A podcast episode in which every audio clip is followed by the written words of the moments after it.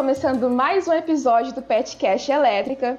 Eu sou Ana Paula, estou no quinto semestre de Engenharia Elétrica na UFMT. Olá, eu me chamo Samila, estou no quarto semestre do curso de Engenharia Elétrica e sou membro do grupo PET Engenharia Elétrica UFMT. Nesse episódio, vamos abordar sobre as pesquisas desenvolvidas no Departamento de Engenharia Elétrica na UFMT. E como nossa convidada, temos conosco a professora doutora Camila dos Anjos Fantin, a atual coordenadora e docente do curso de Engenharia Elétrica da UFMT, e o professor Dr. Leandro Tolomeu, também docente do curso de Engenharia Elétrica na UFMT. Olá, pessoal, que prazer estar aqui com vocês. Samila, Ana Paula, professor Leandro, a todos que estão nos ouvindo. Agradeço a oportunidade de estar aqui para falar de um ponto tão importante na comunidade acadêmica que é a pesquisa científica. Meu nome é Camila, as meninas já me apresentaram, né? Sou professora e atual coordenadora do curso de Engenharia Elétrica da UFMT. Sou engenheira eletricista, formada aqui na UFMT. Me formei em 2010, fiz meu mestrado e doutorado na Universidade de São Paulo, na Escola de Engenharia de São Carlos, na área de sistemas elétricos de potência. Eu finalizei o doutorado em 2016 e em 2017 eu entrei no concurso da UFMT como docente. Olá pessoal, bom dia, boa tarde, boa noite para todos vocês, especialmente para Ana Paula e Samila que nos recebe nos acolhe aqui. Gostaria de agradecer o convite inicialmente feito aí pelos colegas do PetCast. Eu sou o professor Leandro, meu caminho é muito parecido com a professora Camila, embora não sejamos da mesma turma, né, mas também saí daqui do nosso curso de Engenharia Elétrica da UFMT, também segui aí para o interior de São Paulo para fazer mestrado, doutorado e pós-doutorado. Uh, já passei por outras instituições de ensino, né, Instituto Federal de São Paulo, Universidade Federal do Triângulo Mineiro, e estou aqui como docente efetivo da nossa querida UFMT desde 2019. E eu queria dizer que é um, uma satisfação imensa estar aqui com vocês para falar desse assunto tão importante que para mim me é tão caro. Muito obrigada por vocês terem aceitado o convite. É muito legal que a gente tem essa oportunidade de estar discutindo esse assunto. Bem, então, para dar um pontapé inicial na nossa conversa, é, vocês poderiam falar para o pessoal que desconhece sobre o papel do Departamento de Engenharia Elétrica, é, como que o mesmo é formado e quais são suas funções e atribuições? Bom, atualmente o departamento ele conta com um quadro de 23 docentes, sendo 20 doutores e 3 mestres, sendo que os mestres estão em processo aí de doutoramento, eles estão afastados, né, fazendo doutorado. Existem ainda duas vagas que estão em abertas, esperando o provimento de concurso público, e também no departamento faz parte os técnicos administrativos, que atualmente são seis técnicos que apoiam né, as aulas práticas e as atividades de pesquisa e extensão, bem como as atividades administrativas da coordenação de curso e do departamento. E o departamento é o responsável por gerir toda a infraestrutura em que se realiza o curso de engenharia elétrica, né? Então, salas, laboratórios, bem como gerir as atividades relacionadas a encargos didáticos, a atividades relacionadas à pesquisa e atividades relacionadas à extensão, garantindo que todas essas atividades estejam cumprindo as normas institucionais. Agora, adentrando ao nosso tema, que é pesquisa no departamento, como que é o desenvolvimento de um projeto de pesquisa vinculado ao departamento? Olha, a sua pergunta é muito interessante é, mas acho que convém antes a gente definir para os colegas que nos ouvem do que, que se trata a pesquisa, né? O que, que é uma pesquisa? Uma pesquisa é, é um conjunto de procedimentos, um conjunto de ações que nós tomamos no intuito de responder alguma dúvida, alguma questão, é, seja é, normalmente uma questão que está em aberta na comunidade científica, né? É, muito se fala de pesquisa, né? A gente tem ouvido muito falar sobre pesquisa recentemente. É, o princípio da pesquisa, ela é a dúvida, como eu acabei de dizer, né? Sempre que nós vamos iniciar uma pesquisa, é, é preciso definir com, com melhor clareza possível a chamada questão de pesquisa. É, então, o princípio da pesquisa é a dúvida e o que nos move é o desejo, né, a curiosidade, a vontade de encontrar as respostas para essas dúvidas. Então, por exemplo, né, se eu estiver fazendo uma pesquisa num assunto, por exemplo, sei lá, minha área aqui, restabelecimento de energia, como que eu posso desenvolver uma ferramenta computacional para auxiliar é, a priorizar hospitais, por exemplo, durante a ausência de energia elétrica? Essa é a minha questão de pesquisa, entendeu? Então, a, a pesquisa, a base dela é a dúvida e a gente tenta solucionar essas dúvidas através de um conjunto de procedimentos e ações. Isso de uma forma bem simples, né? É, e aqui no departamento, como que a gente desenvolve um projeto de pesquisa? Veja bem, é importante a gente definir que esse projeto de pesquisa que eu vou dizer aqui é projeto de pesquisa docente. Tá? Todo docente aqui do departamento, da UFMT como um todo, ele tem a possibilidade de desenvolver pesquisa. Então, para isso, ele precisa escrever um projeto de pesquisa, submeter através do, sistema específico aí junto à Propec. É, esse projeto ele vai ser recebido pelo chefe do departamento. O chefe do departamento encaminha esse projeto para análise de algum parecerista, que dá o seu parecer e esse projeto é aprovado ou reprovado. Uma vez aprovado esse projeto, parecer é aprovado aí em reuniões né, de colegiado, e aí o professor ele pode iniciar a sua pesquisa. Tá? Então o professor ele escreve um projeto pessoal de pesquisa, que pode ter duração aí de até três anos, e assim ele consegue aqui dentro do nosso departamento, da nossa instituição, é, desenvolver sua atividade de pesquisa e contar, por exemplo, carga horária, é, justificar a inclusão de alunos e por diante. Existe algum agente que acompanhe e guie as atividades desses projetos? Não tem uma pessoa específica para isso. Nosso departamento não tem, né? Essencialmente esse papel é do, do chefe de departamento. É, mas ele não necessariamente é a pessoa que acompanha, ele é a pessoa que direciona os trabalhos. Então, é, eu como docente que tem um projeto de pesquisa é, registrado na Propec, anualmente eu preciso, por exemplo, é, submeter um relatório. Então, esse relatório é recebido pelo chefe de departamento e ele guia isso para algum parecerista, né? Então, o parecerista ele dá o parecer, que é recebido de volta pelo chefe do departamento. E chefe do departamento coloca isso para aprovação em ata. Então, em essência, esse papel é do chefe de departamento, mas não significa que ele faça todo o trabalho, né? Ele apenas gerencia todo esse processo. São duas instâncias, né?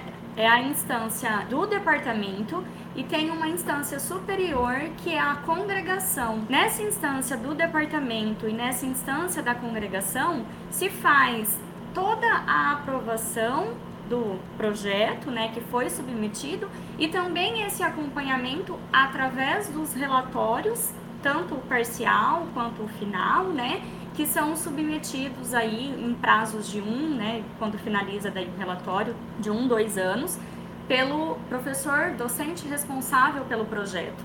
Então, esse acompanhamento é feito nessas instâncias. Então, para a submissão, é, quem pode e quem deve realizar essa submissão desse projeto de pesquisa? Existe alguma limitação, como o número de projetos por professor, é, coordenador, carga horária, enfim, algo do tipo? Olha, veja bem, é, ao que me consta, docentes e também técnicos podem fazer submissão de projeto de pesquisa. É, mas veja bem, esse é o, não é o projeto de pesquisa do aluno de iniciação científica, tá? É um projeto de pesquisa é, associado ao nome do docente ou ao nome do técnico. Então, um docente que deseja fazer pesquisa ou um técnico que deseja fazer pesquisa, ele precisa formalizar isso através desse projeto, desse trâmite que, que a gente acabou de descrever, né?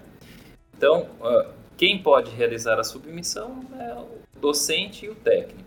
O discente não pode fazer a submissão desse tipo de projeto que nós estamos falando, né? O discente, por sua vez, ele tem o seu projeto de iniciação científica, que é um outro tipo de projeto. É, mas nesse âmbito do projeto de pesquisa do docente, do técnico, Em relação às limitações, que foi a pergunta, a gente pode é, submeter projetos, mais de um projeto de pesquisa, mas desde que o somatório de carga horária total não ultrapasse 10 horas semanais, né? Questão interna de encargo, né, para controle de atividades, né, dentro do, do, do departamento. E o período de execução também ele pode ser de até três anos. Outra coisa interessante a equipe, né? Eu desconheço se há um limite é, de membros que a, que a equipe do projeto pode possuir, tá? Mas ele pode possuir membros técnicos, membros discentes, membros docentes, sejam docentes internos ou docentes de outras instituições, tá? No caso do meu projeto de pesquisa, a título de exemplo, é, eu, eu tenho registrado, na verdade estou em processo de registro dos quatro discentes que eu oriento. Então, tem quatro alunos que eu estou orientando nesse momento e eu estou incluindo eles como membros executores do meu projeto, né? Projeto de pesquisa. Eles ficam debaixo desse guarda-chuva do meu projeto de pesquisa. Por que, que isso é importante? Isso é importante para o discente, para o aluno, porque depois ele vai ter é, mais um comprovante, mais um diploma, né, mais uma declaração de, de cumprimento de atividades. Então, eu tenho, por exemplo, um aluno que ainda não tem bolsa de iniciação científica. Uma vez que eu registro ele como membro executor do meu projeto de pesquisa, do projeto do qual eu coordeno, ele vai receber, é, ao final da sua, das suas atividades, um comprovante com a carga horária e com as atividades que ele desenvolveu. E isso ele pode utilizar aí é, posteriormente da maneira que, que julgar necessária e importante. Eu posso também registrar docentes externos, posso colocar como membro do meu projeto é, docentes internos. O projeto é uma, uma proposta de ação que o docente, no caso, é, ele vai ser o coordenador e o coordenador de uma equipe. A equipe ele pode colocar quem ele desejar, inclusive técnicos também. Sim. É, nesse projeto de pesquisa, geralmente se objetiva é alcançar um determinado resultado, né? E o que, que acontece se ao final da pesquisa não chegou um resultado conclusivo? Como que é, vocês procedem a partir desse ponto? Porque qualquer projeto tem os objetivos objetivos e se esses objetivos não forem alcançados, como que fica? Olha, essa é uma das coisas mais interessantes quando se faz pesquisa. Pesquisar é caminhar num terreno desconhecido, né? Então a gente se propõe a uma determinada ação, tem um objetivo, tem um conjunto de práticas que a gente vai seguir, mas o resultado final a gente não conhece. Na verdade, a gente faz tudo isso exatamente para conhecer o resultado final. Então vamos supor que eu proponho e desenvolvo uma pesquisa e chego ao final e verifico que aquilo que eu desenvolvi é, não é viável, não é um caminho interessante. Puxa, mas significa que eu perdi então o meu tempo? Não, não perdeu. Você simplesmente descobriu um caminho que não é possível, né? E isso já é uma contribuição, né? Na, na, na, continuação das atividades, eu já não vou mais por aquele caminho. E, então, ainda assim, a pesquisa ela tem sim seu valor, né? A gente até brinca, né, professor Leandro, que se a gente soubesse que fosse dar certo, não seria pesquisa, né? Não teria o porquê pesquisar se a gente né, já soubesse que aquilo que a gente está tentando aplicar fosse uma solução viável. Então, é justamente o objetivo da, da pesquisa é investigar essas possíveis soluções, se pode vir a dar certo ou não, né, na resolução de um problema. Exato, exatamente. Como eu disse, é caminhar por um terreno desconhecido, né? Justamente. É, é interessante, é, no ensino, na sala de aula, nós passamos um conhecimento, uma informação que já é dominada. Na pesquisa, a gente está tentando dominar um determinado assunto. Então, é, existe um determinado assunto, existe um conhecimento que não se tem. Existe um problema a ser resolvido. É, e a resolução desse problema vai produzir um conhecimento. Então, todo o conhecimento que se transmite hoje em sala de aula, ele foi obtido através de alguma pesquisa. Então, a pesquisa, ela é a, a, o campo em que a gente faz a mineração das informações, né? Então a gente não sabe o resultado final, né? Como a professora Camila falou, se a gente soubesse, não precisaria pesquisar, né? Está pensando uma das possibilidades. Oh, essa possibilidade aqui não deu certo, vamos para outro caminho. Exato, se não deu certo, isso já é, já pode servir de conhecimento, né? Uhum. Certo? É, já é uma contribuição científica, não tenho, não tenho dúvida disso. O que acontece é que muitas vezes os pesquisadores eles têm um certo receio é, de publicar, de submeter um artigo mostrando um caminho que não deu certo, né? Aí entra também uma questão de, de vaidade, né? Talvez uma questão de receptividade também das, das revistas e dos congressos, né? Mas é, eu e outros colegas com quem eu já conversei, eles entendem que a pesquisa ela não tem a finalidade apenas de mostrar um, mérito, né, uma coisa fantástica que se descobriu, embora na maioria das vezes é assim que se, que se aconteça, né? Mas às vezes a gente trabalha dois, três anos num determinado projeto e, e chega à conclusão de que as decisões que foram tomadas foram erradas e o caminho, o ponto em que se chegou não é satisfatório. Então, mas isso significa que o projeto foi perdido? Não, né? Descobriu-se o caminho pelo qual é, ninguém mais deve segui-lo. Né? Isso evita o retrabalho de muitos outros colegas que virão posteriormente. É uma baita contribuição, na minha opinião. Essa vaidade, a gente pode dizer até que ela atrasa o avanço científico, né? Sim, sim, né? É, não é legal, por exemplo, o pesquisador chegar e falar, ó, é, eu fui pesquisar é, esse assunto, a gente fez assim, assim, assim, assado, e descobrimos que não deu certo, né? É, nem, nem, todos, né? Nem, não é bem aceito esse tipo de fala, infelizmente. O que acontece é que muitas vezes o trabalho não vai ser publicado, ou ele será publicado somente é, dando enfoque nas partes positivas, certo? É, professor, eu ainda estou naquela parte do, que você disse dos seus discentes no, no projeto de pesquisa e eu gostaria de saber como que um discente pode vir a integrar um grupo de pesquisa. Tem algum semestre mínimo como pré-requisito? Tem algum outro requisito? É totalmente livre? Vai do coordenador do projeto é, convocar? Olha, é, essa é um, uma questão que é bem livre, bem aberta. Isso vai muito de cada, de cada professor, de cada pesquisador, né? É, tem, tem professores que preferem os alunos que já passaram por algumas disciplinas que são mais básicas do curso. Então, por exemplo, circuitos, eletrônica, que ele tem ali uma base mínima para entender assuntos posteriores. Já outros docentes entendem que, que consegue pegar aluno que está bem no começo do curso mesmo, tá? Isso não depende apenas de uma opinião própria do docente, uma escolha própria. Isso pode ser influenciado também pelo assunto no qual a pesquisa vai acontecer.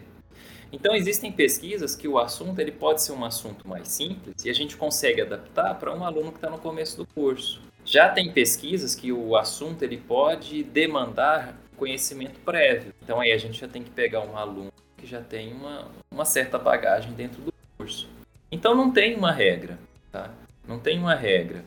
É, isso vai depender muito do docente, vai depender muito do assunto em que, que a pesquisa vai acontecer e vai depender também é, da política, né, do pesquisador, tá?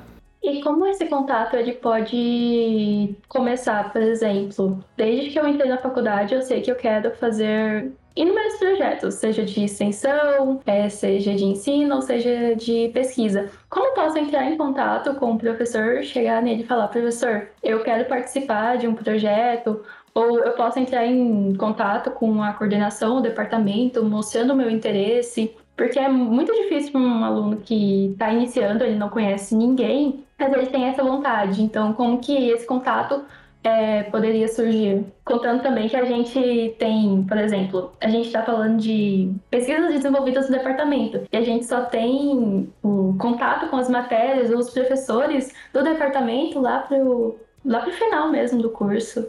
É, você está entrando no assunto já da pesquisa envolvendo os Sim. alunos. É, veja bem, é, a pesquisa ela, ela, ela pode envolver o aluno da maneira como eu disse, simplesmente associando o aluno ao projeto que é coordenado por algum docente, tá? É, mas além disso, é, é, interessante que o aluno ele seja participante do projeto da, da iniciação científica.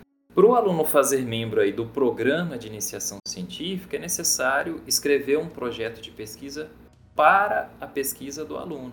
Essa pesquisa, necessariamente, ela vai estar dentro do guarda-chuva aqui do projeto do, mais amplo do projeto do, do orientador, né? Mas como que o aluno ele pode se aproximar aí e iniciar a pesquisa? Bom, não tem uma regra assim, sabe?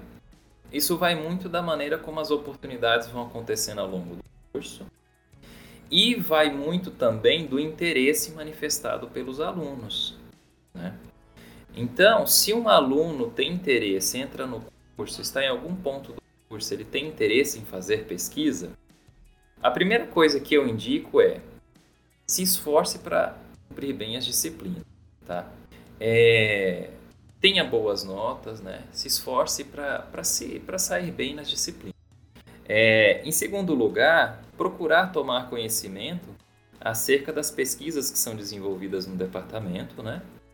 É, e entender né, pelo menos alguma coisa sobre elas, enfim, para saber com qual ele possa, pode se identificar mais e aí procurar esse professor, procurar o docente, né? É, eu pessoalmente acabo recrutando os alunos de uma forma diferente dessa que eu acabei descrevendo, porque nenhum aluno nunca veio me procurar falar, professor, eu quero fazer pesquisa. Tá? Como que eu faço? É, eu acompanho os alunos ao longo das disciplinas e vou analisando os alunos que talvez tenham algum perfil né, para esse assunto. Até porque nem todos os alunos têm perfil para isso, né? Todos somos diferentes, né? E, e aí eu converso com o aluno, é, explico o que, que é a pesquisa, qual é a área, e ele escolhe se ele quer fazer ou não. Então, é, não tem, assim, infelizmente, um caminho muito claro em relação a isso, não. É, só para complementar, como que vocês podem procurar saber quais pesquisas que estão sendo desenvolvidas? Procurando o chefe do departamento. Por quê? O chefe de departamento, ele tem acesso ao sistema de pesquisas, né, de gestão das pesquisas, e aí ele consegue ter acesso a todos os projetos que estão sendo desenvolvidos. Então, ele consegue imprimir para vocês, né, tirar o extrato desse projeto. Então, nesse projeto vai ter o nome do docente responsável do projeto ou técnico administrativo, é, vai ter lá um resumo, o objetivo do projeto, e aí vocês podem procurar esse professor. Aí, diferente assim da experiência do professor Leandro, em que, né, eu, no meu caso, eu tenho um projeto em andamento, eu tenho quatro alunos, né, trabalhando nesse projeto, e os quatro alunos vieram me procurar. Então, na verdade, assim, eu nem tinha esse projeto em andamento, eles bateram na minha sala, falaram, professora, eu quero fazer pesquisa, eu quero trabalhar com pesquisa. E aí a gente conversando, eu mostrei um pouquinho sobre o que eu trabalhei no meu doutorado, eles se interessaram e daí então a gente decidiu juntos escrever o projeto de pesquisa, em que eu fui a, claro, né, estava lá como docente responsável, eles como membros da, da equipe, submetemos o processo e fizemos todo aquele processo, né, de ter tido a aprovação em departamento, em congregação, enfim. Esse projeto ele já está sendo finalizado, já, a gente já está aí cumprindo com seus dois anos de vigência mas é, são, são essas as, as realidades, né? A gente pode ver tendo um projeto, pode haver um aluno que, ah, aquele aluno tem um perfil, vou convidar ele para trabalhar comigo, ou vocês podem nos procurar. Uma forma de ter acesso a todos os projetos que estão em andamento é essa, procurando o chefe do departamento. Uma outra coisa que a gente está buscando fazer é colocar o extrato de todos esses projetos no site da elétrica. A gente tem um site, né, o www.fmt.br barra curso barra N. Uh, e aí lá no site a gente já fez isso para atividades de estágio, em que a gente deixa lá todos os documentos que vocês precisam, os professores que têm disponibilidade para orientar.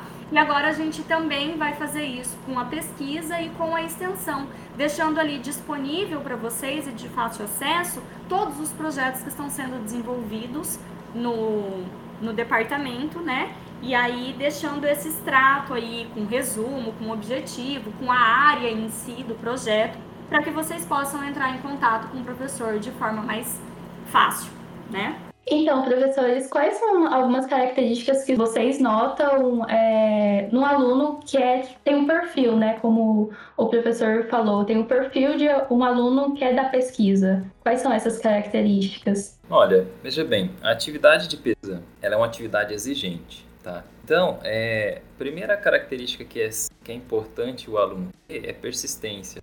Tá? Tivemos aí um colega, professor que se aposentou, né? Inclusive foi orientador meio da Camila, ele dizia, ó, oh, pouca gente faz pesquisa porque dá trabalho. Lembra disso, Camila? O professor Arnolfo sempre dizia isso. E de fato isso é verdade, tá? A pesquisa, ela, ela dá trabalho, mas é um trabalho é, satisfatório, não é, a, a, exigência das características que um aluno vai ou precisa ter para desenvolver uma pesquisa é, pode depender do assunto que ele vai trabalhar. Tá? Então, é, um aluno ele tem as suas, todos nós né, temos as suas preferências, né?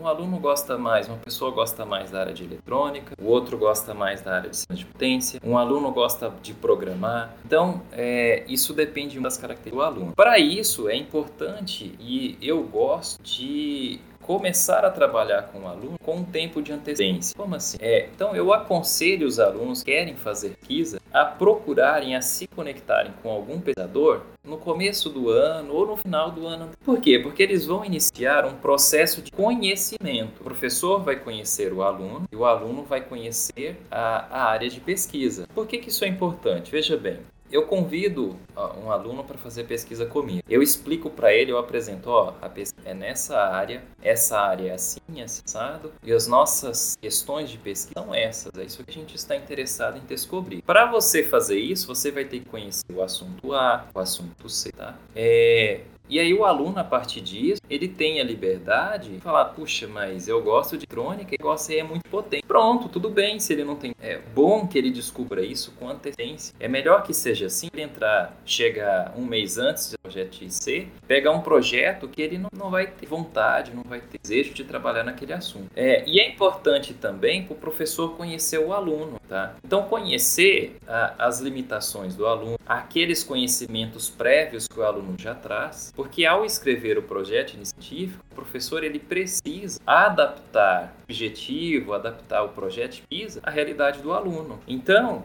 é, dar um exemplo aqui é, da, da, minha prática. Eu tenho um aluno, vamos supor que um aluno que é muito bom em programação. Então eu vou dar para ele um assunto de física que é mais pesado em programação. Eu tenho um aluno, por sua vez, que já não é muito bom em programação, que gosta mais de. Então eu posso escrever um projeto que se adapte às características do aluno. E isso é muito importante porque mantém o aluno motivado ao longo de todo o período e, e a gente acaba é, usando dos interesses pessoais do aluno e das habilidades que ele já traz. Né? Então, a gente está falando sobre a participação de, dos discentes nos projetos de pesquisa e isso não é obrigatório é, no PPC do curso. É, então, eu queria perguntar para vocês, professor Camila, como a participação desses projetos é benéfico para o estudante? Então, Samila, a pesquisa científica, é igual o professor Leandro falou, né? Ela proporciona justamente a resolução de problemas. Então, os alunos trabalhando com pesquisa durante a graduação vão, vão estar tendo contato com esses problemas, eles vão estar aprendendo então a solucionar, a buscar soluções desses problemas. Além disso, eles vão passar a ter familiaridade com tanto escrita quanto leitura de artigos científicos né? Então, isso é um ponto extremamente importante aí para a vida acadêmica dos alunos e é um facilitador também caso o aluno tenha interesse em realizar mestrado, em realizar né, doutorado, porque eles vão ter aí uma inserção na iniciação científica. Então, tá trabalhando com a pesquisa aí ao longo do curso é, é justamente o pontapé inicial para caso o aluno tenha interesse em fazer mestrado, em, em fazer o doutorado. É, desenvolver pesquisa na graduação é, garante ao aluno uma formação diferenciada. Tá? Eu não tenho a menor dúvida disso. Por que, que garante ao aluno uma formação totalmente diferenciada? Porque ele vai é, aperfeiçoar habilidades Pode ser que nunca mais a pessoa tenha contato com o assunto que ele lidou na pesquisa. E isso não tem o menor problema. Por quê? Porque durante a pesquisa, ele aperfeiçoou habilidades que ele já tinha e ele adquiriu inúmeras novas habilidades, tá? Então, esse aspecto de ganhar habilidades, é, isso é importantíssimo, porque ele pode depois usar essas habilidades em qualquer área de atuação. Se ele for seguir num mestrado, muito bem. Se ele for seguir para uma indústria, ótimo. Ele, ele chega no mercado de trabalho com muitas habilidades. E habilidades que o mercado de trabalho valoriza muito. Por exemplo, a habilidade de é, ser capaz de, de, de, de entender um problema, de mapear um problema, de pensar numa solução para aquele problema e de propor uma solução. Qual chefe que não gosta de receber na sua sala é, um, um, engenheiro que fala, ó, aquele problema lá, a gente pode resolver assim, assim, assim, assado. Eu creio que assim resolva. E o cara, a, a pessoa, ele consegue criar a habilidade de um dia ter essa capacidade. Então a pesquisa é muito importante para criar habilidades. Essas habilidades vão depender muito da área de atuação dentro da pesquisa. Então, por exemplo, um aluno que vem trabalhar comigo, ele vai melhorar suas habilidades em programação. Mas qualquer aluno que trabalha com qualquer área de pesquisa, necessariamente ele melhora habilidades de leitura, ele melhora, melhora habilidades de escrita, ele melhora habilidades de apresentação, tá? porque a gente faz bastante seminários, né? É, ele melhora um conjunto enorme de melhora habilidade com a língua inglesa, porque pesquisa, né? A gente lê e escreve em inglês muitas vezes, tá? Então, é, consegue melhorar a quantidade enorme de habilidades e também conhecimentos adquiridos. É, um aluno é, que entra na IC, por exemplo, no quarto, quinto semestre, muito provavelmente ele vai ter contato com um assunto que ele na graduação estudaria no sétimo, no oitavo, no nono, ou muitas vezes ele nem estudaria aquele assunto porque ele não está dentro de nenhum emento da disciplina. Então, a pesquisa, eu estou certo disso, de que ela proporciona um engenheiro eletricista diferenciado, seja para atuar no mercado de trabalho, seja para continuar fazendo pesquisas através de um mestrado. Perfeito, já falou tudo. Nada complementar, está ótimo. Já complementou sucesso a minha resposta. Desculpa, tem que fazer a propaganda, Camila. Esses guris virem fazer pesquisa. Então tá bom. É, professores, quais são os benefícios que os projetos de pesquisas trazem para o departamento ou até mesmo para o curso? Olha, veja bem, eu entendo que o desenvolvimento de atividades de pesquisa ele pode contribuir muito para a melhoria do curso, embora a relação entre a pesquisa e o ensino, ou melhor, entre a atuação na pesquisa e a atuação no ensino, ela não seja assim muito clara é, muitas vezes, né? Mas o que, que a gente vê aí na prática? A gente vê na prática que os cursos de graduação que têm nota 5, muitas vezes eles têm um, uma forte cultura de pesquisa. É, e de que forma que é, a pesquisa ela pode ajudar no fortalecimento da graduação?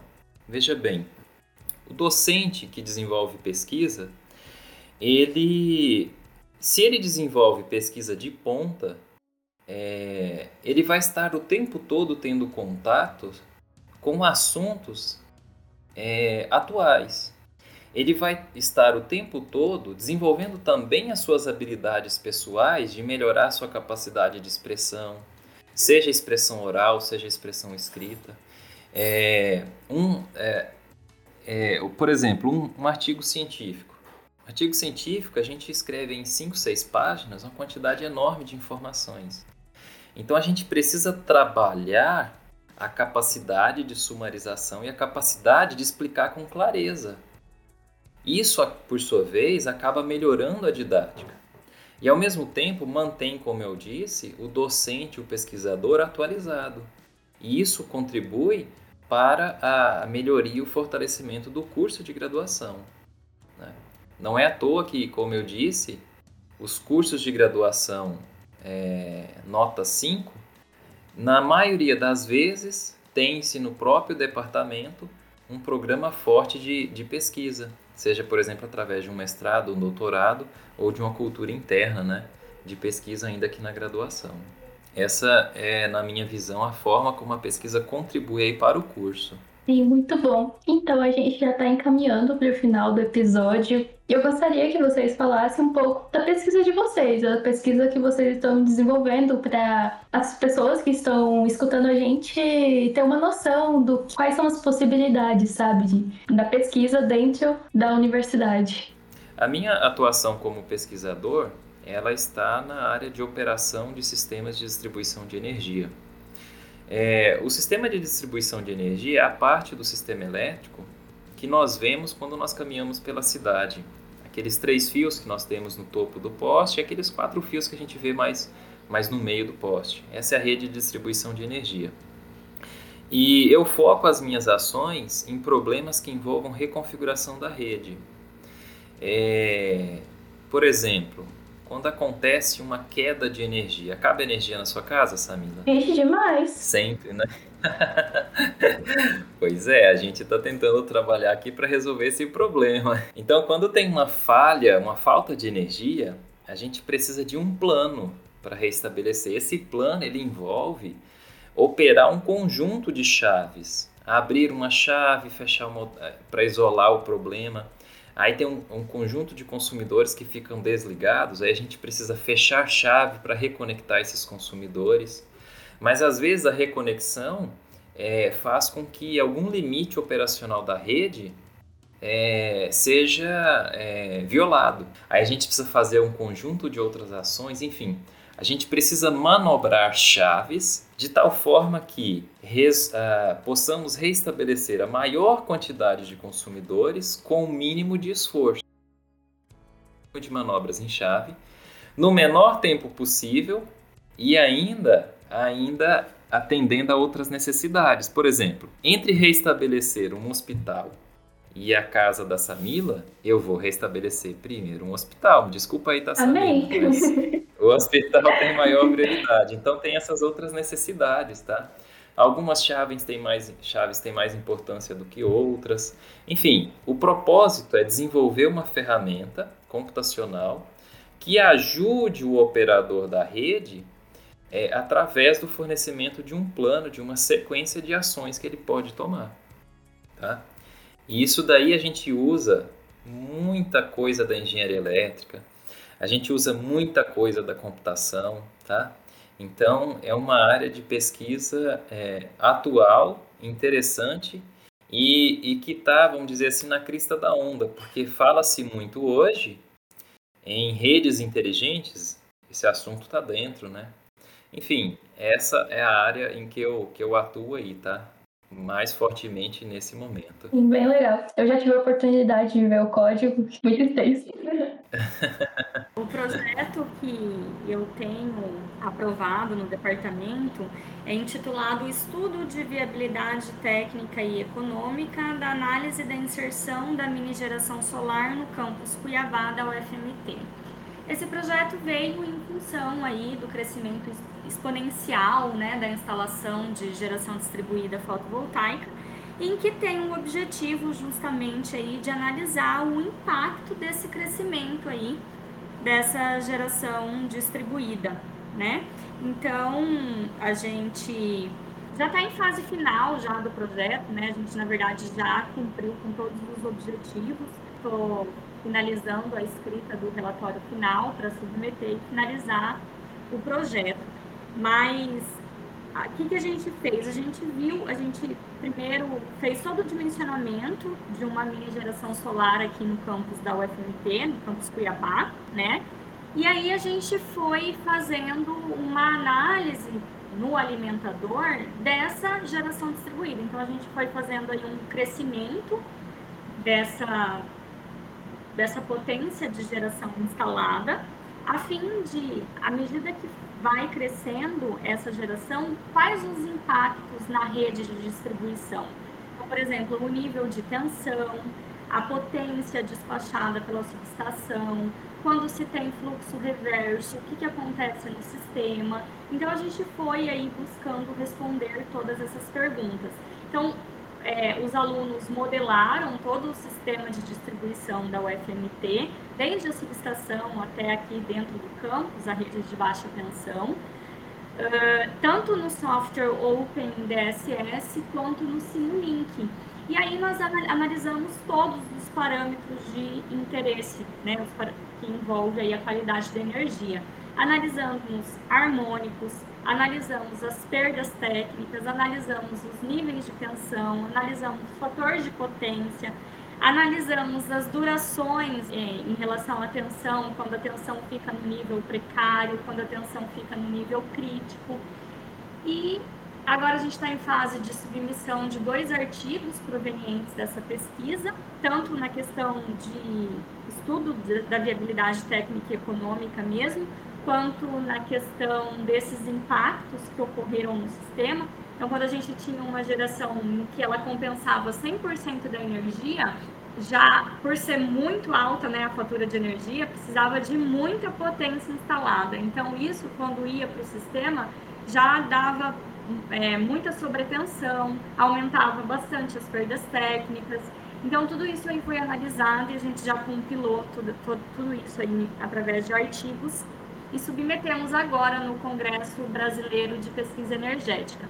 Está em fase de análise ainda, mas foi aí nesse sentido o objetivo do projeto. Finalizando esse, a gente pretende escrever mais um projeto sobre nessa área mesmo de geração solar, na verdade, o projeto já está escrito, falta só a submissão mesmo, que tá, vai analisar mais essa questão da geração solar, mas com sistemas off-grid, né? Então, sem estar conectado na rede, é, a viabilidade dessa geração solar off-grid aí em locais em que não se chegam redes de, de, de distribuição aí de energia, então em locais isolados né? Muito bacana a pesquisa de vocês, porque a gente vê é, das pesquisas da senhora e a gente vê uma longa gama de instalação de usinas, por aí a gente não vê a consequência disso. Então é muito importante, ao mesmo tempo que a gente tem a pesquisa do professor Leandro, que está utilizando uma inteligência artificial para tentar resolver problemas da, em relação à distribuição de energia. Então é bem legal ver que isso está sendo feito dentro da nossa universidade. Exato. É, além da, de mim, da professora Camila, a gente tem outros colegas aí que também desenvolvem atividades de pesquisa, né? É, professor, por exemplo, professor Rogério. Professor Rogério, eu vou dizer aqui porque eu sei que os alunos estão ouvindo, e para dizer que existem outras possibilidades além dessas, né, que nós elencamos aqui, eu e a professora Camila. Então, o professor Rogério, ele trabalha na área de é, operação ilhada, ilhamento. O que, que é isso daí? É, em função da presença desses geradores na rede de distribuição, é, que a professora Camila estava falando, um exemplo aí dos é, fotovoltaicos, a gente tem outros tipos também de geradores. Quando acontece uma falta de energia, é possível tecnicamente é, você operar, atender aqueles consumidores utilizando um gerador do seu vizinho, por exemplo, de um, de um produtor independente. Ou seja, não é a Energisa que vai atender aquele consumidor, mas é o gerador de uma fazenda, um, uma, uma usina distribuída, um gerador distribuído. Tá?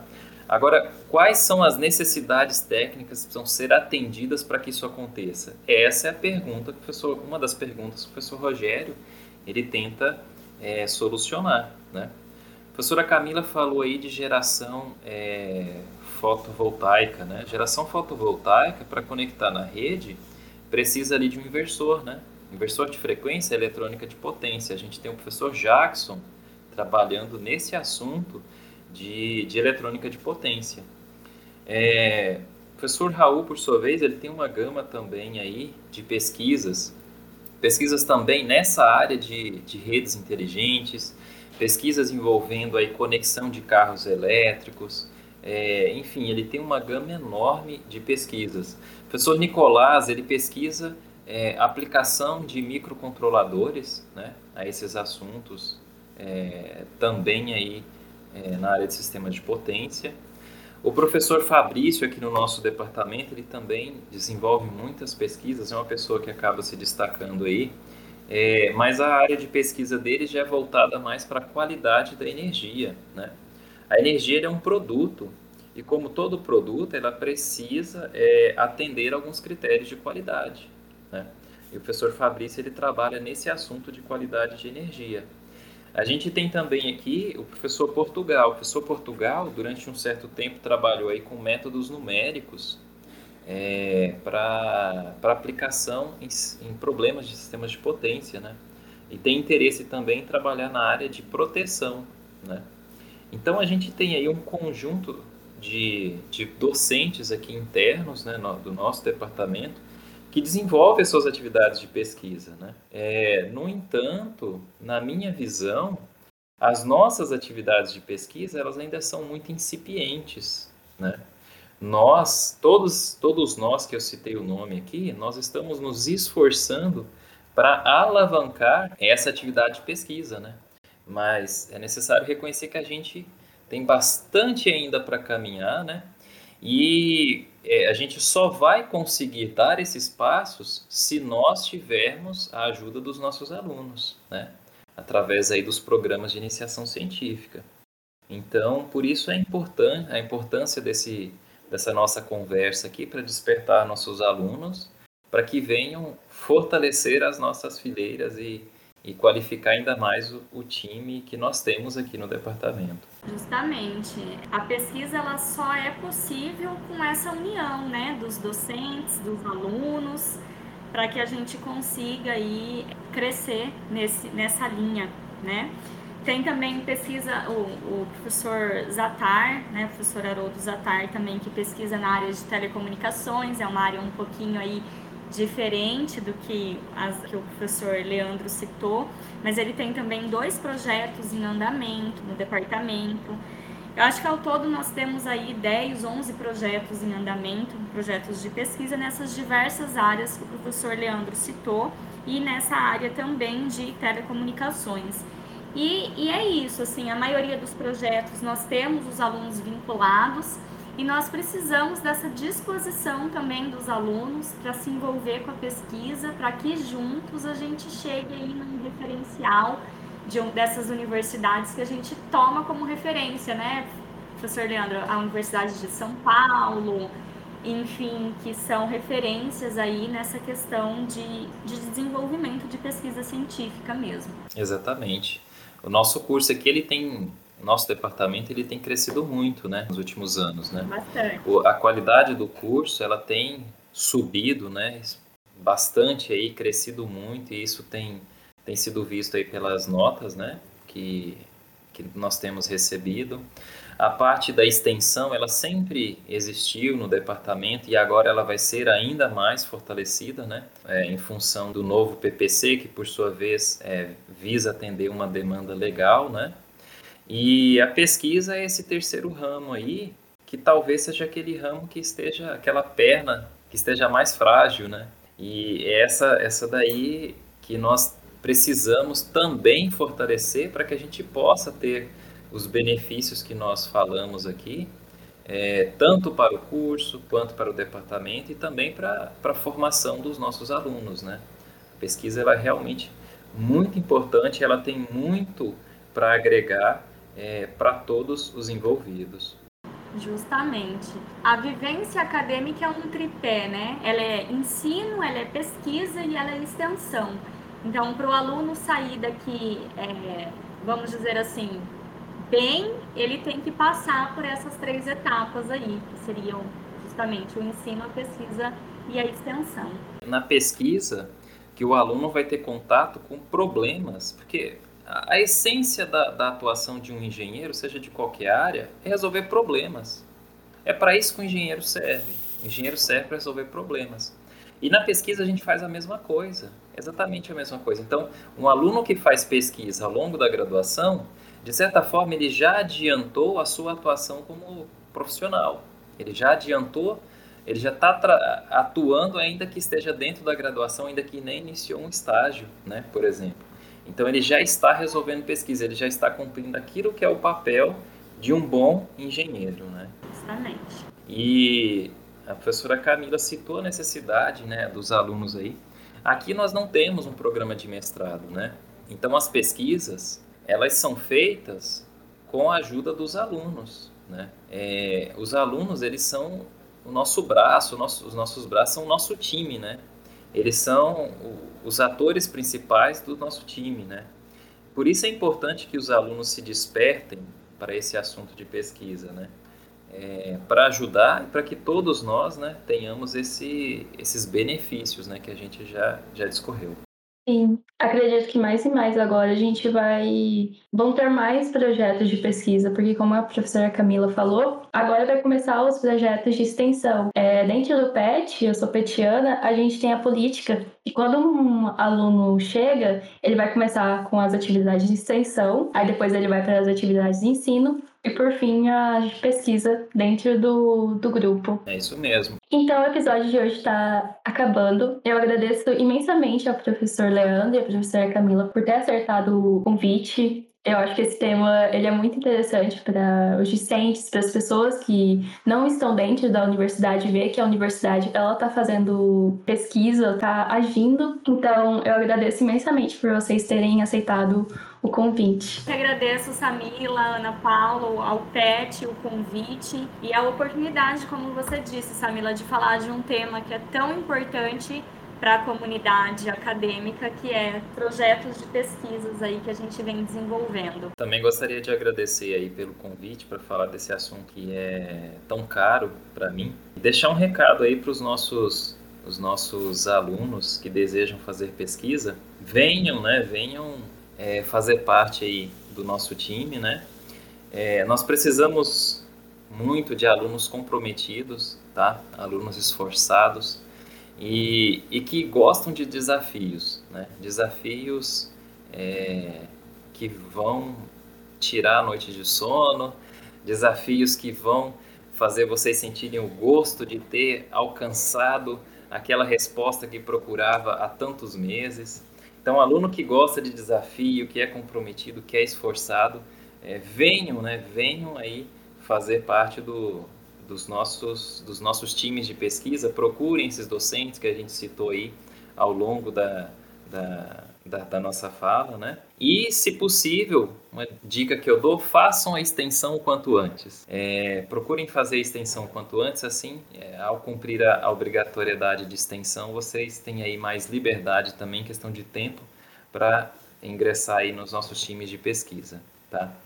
Então é isso. Mais uma vez agradeço ao convite e me coloco sempre à disposição de vocês e do nosso curso. Obrigado pela conversa muito agradável. Nós que agradecemos. Então é isso, pessoal. Fiquem ligados nas redes sociais do PET, principalmente no Instagram, que lá são divulgados quando sai um episódio. É isso, tchau, tchau. Até o próximo episódio.